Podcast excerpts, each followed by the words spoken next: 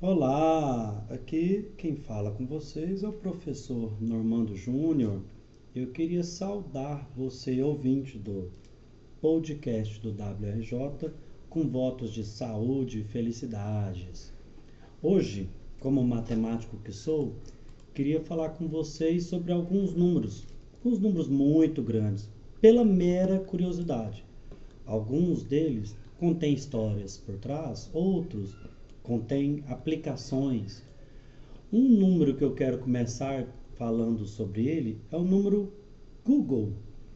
Às vezes a gente pode pensar que Google é aquela empresa na internet, aquele recurso de pesquisa na internet, onde eu vou ser encaminhado por Braille, Descomplica, YouTube. Mas o Google, na verdade, ele é um número relativamente grande, significativamente grande. Google é um número 10 elevado à centésima potência. O que significa isso? É o número, o algarismo 1, seguidos de 100 zeros. Quando os fundadores da Google inventaram esse nome para a empresa deles, eles queriam dizer, diz a história, de que essa era a quantidade de informação que tinha na internet, eles conseguiam buscar com um, encontrar com o buscador deles, né?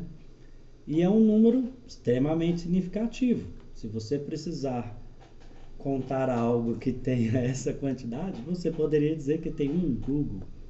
Mas existem vários outros números grandes, inclusive derivados do Google. Por exemplo, o Google Plex ele é o 10 elevado a 10 elevado a 100.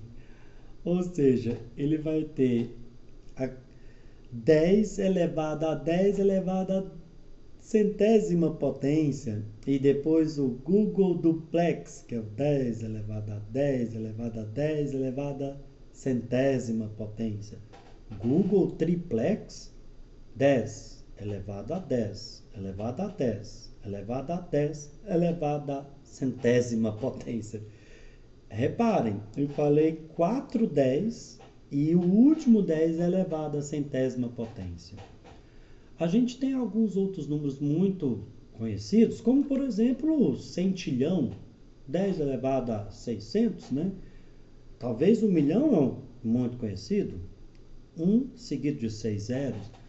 A química usa outros números, por exemplo, o mol, que poderia ser o mol? O mol é um número muito grande, ele é uma quanti representa uma quantidade enorme de quantidade de matéria. Por exemplo, se a gente estivesse falando do carbono, um elemento químico que é nosso organismo é cheio.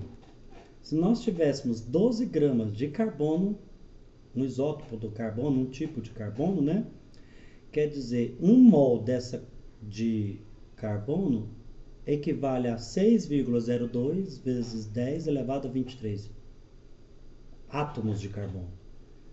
Eu não conseguiria nem entender, vamos acompanhar comigo. 602 seguidos de 20 zeros. Essa é a quantidade de átomos de carbono em 12 gramas de carbono.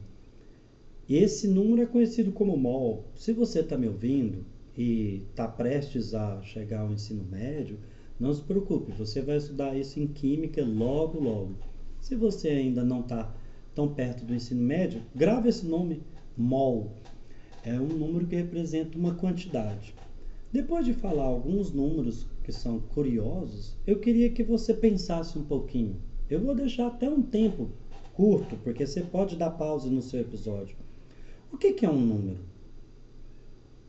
Será que se eu desenhar aqui numa folha de papel o 10, isso é o número? Será que se eu levantar três dedos da minha mão direita, esse é o número 3? Eu gosto de dizer que o número é a ideia. Aquele algarismo que a gente escreve, 3, pode ser que tenha uma cultura, uma um país que três escreva-se de outra forma, mas a quantidade, três, a ideia, ela é a mesma, ela é universal. Não importa se você é um índio ali no Mato Grosso, se você nasceu em Bangladesh ou se você é goianiense. A quantidade 3, o número 3, a ideia de 3 é a mesma. Então hoje eu comecei com vocês com números muito grandes para terminar com números muito pequenos, o próprio número. E eu gostaria de despedir-me e fico o convite, fico deixando um convite para você. Você conhece muitos números gigantes?